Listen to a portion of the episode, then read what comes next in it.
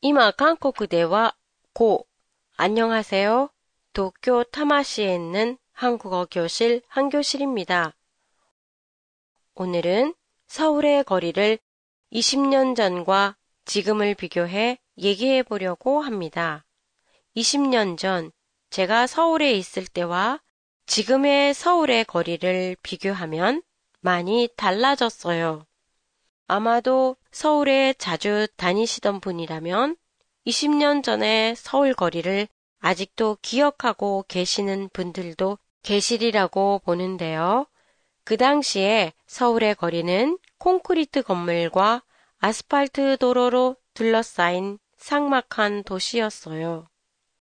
심어져 있는 가로수와 꽃은 아주 적었고 시민이 쉴 공간도 거의 없었어요.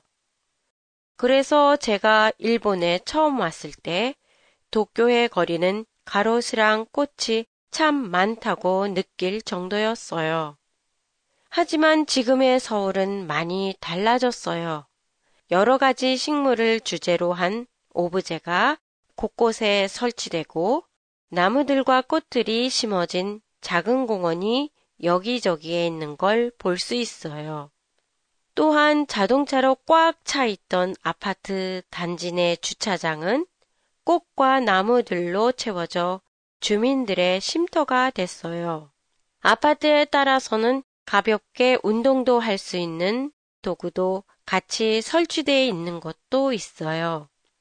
광화문 앞에 세종대왕 동상이 있는 시민공원.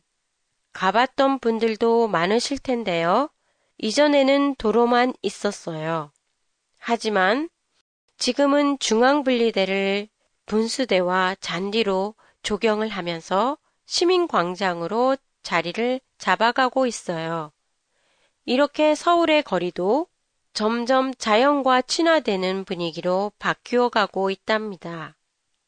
한 교실의 페이스북에 들어가시면 사진과 팟캐스트 본문 설명을 보실 수 있습니다.